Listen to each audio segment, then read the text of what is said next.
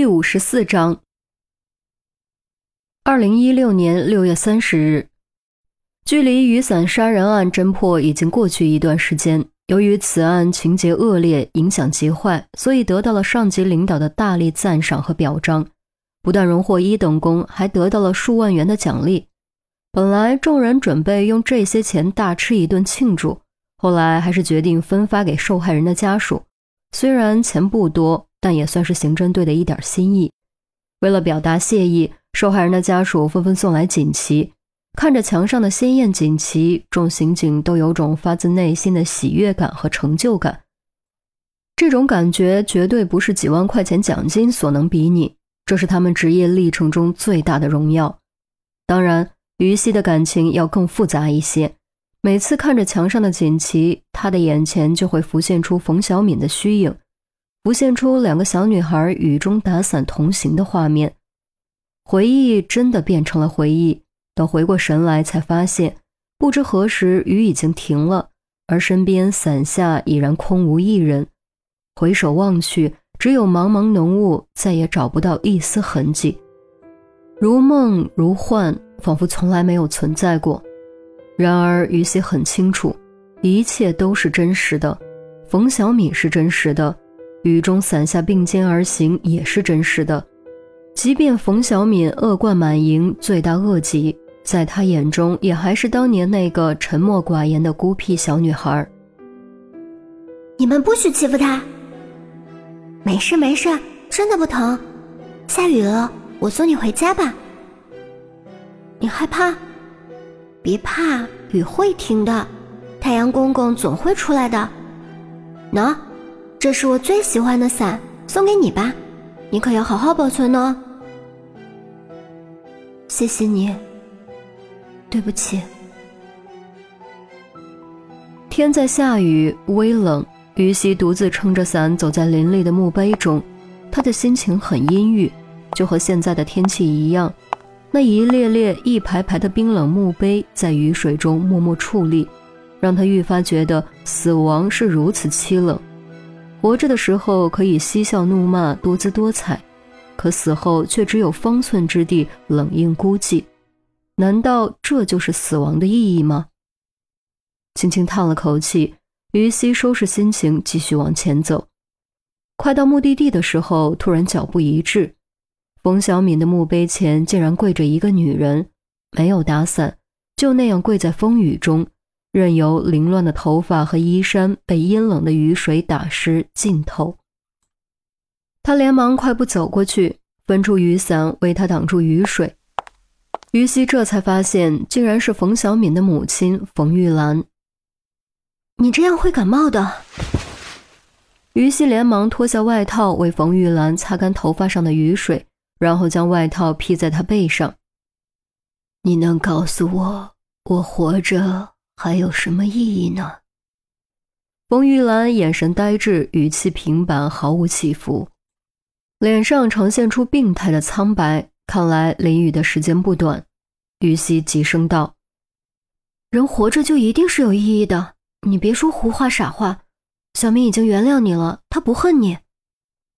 他应该恨我的。”冯玉兰摇摇头，低声道：“有些事你不知道，如果知道，你就不会这样想了。当年我还年轻，由于小敏生下来有尾巴，别人都说小敏是我和猴子生的。小敏他爹因此打我、骂我，最后抛下了我。我一个女人，孤零零带着孩子。”还要承受旁人的歧视和议论，想活下去真的好难好难。我开始恨所有人，恨小敏他爹，甚至恨小敏。于西没有说话，静静的听着。他难以想象一个女人要如何在那种环境下生存。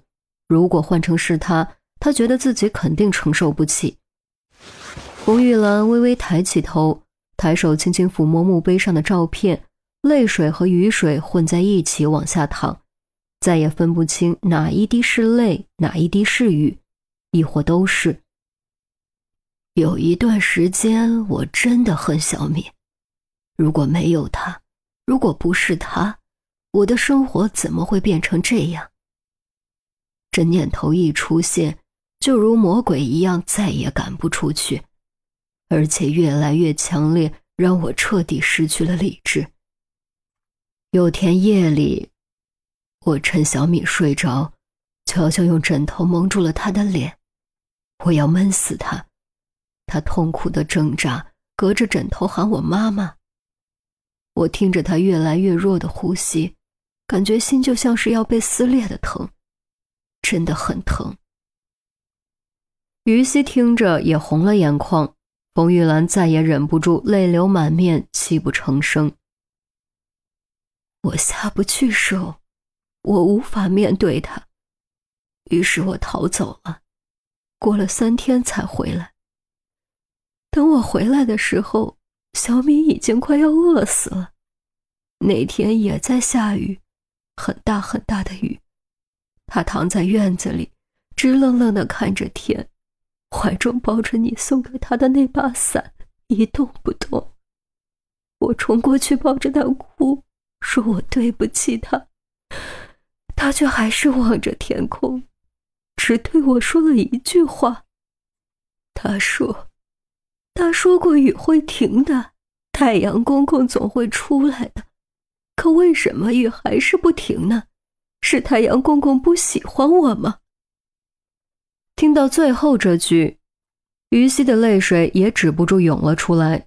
外人只看到冯小敏犯下的罪孽，却看不到她经历的痛苦。他无法想象冯玉兰的痛苦，更无法想象冯小敏当时的心情。唯一可以肯定的是。当时的冯小敏一定非常绝望，对母亲绝望，对世界绝望，对自己绝望。他之所以抱着那把伞，也许已经做好了离开人世的准备。世界不留恋他，他也不留恋这个世界。他只有那把伞，除此以外，他一无所有。是我对不起他，他应该恨我的。我活该，我我活该呀！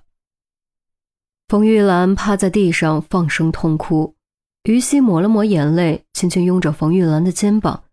他不知道该如何安慰，只能任由冯玉兰将积郁多年的痛苦、悔恨全都哭泣出来。也许这对他来说才是最需要的，否则背着如此沉重的包袱。他可能真的活不下去。良久，哭声渐歇，冯玉兰哽咽着轻声说：“谢谢你听我说这些，谢谢你愿意和小敏成为朋友。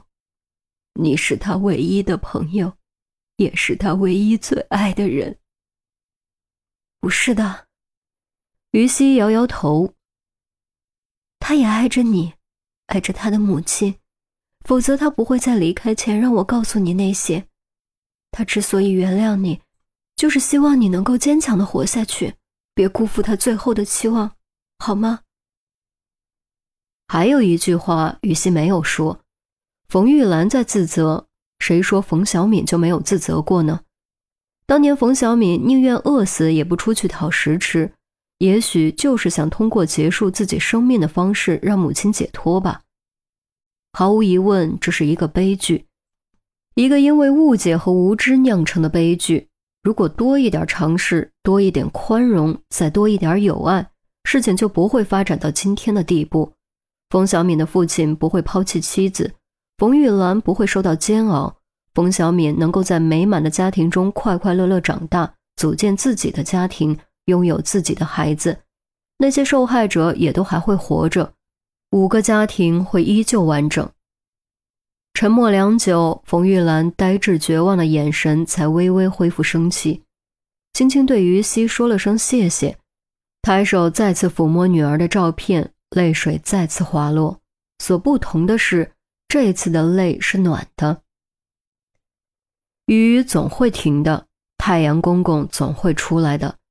或许是感受到生者与逝者的心情。滂沱大雨终于停了，乌云散开，一缕金色的阳光投入人间，在天边留下美丽的彩虹。于西放下雨伞，呼吸着雨后清新的空气，感受着雨后温暖的阳光。他侧开一步，让阳光落在冯小敏的照片上。阳光下，照片上的少女恍然间笑了。小敏，你看到了吗？雨停了，这就是阳光。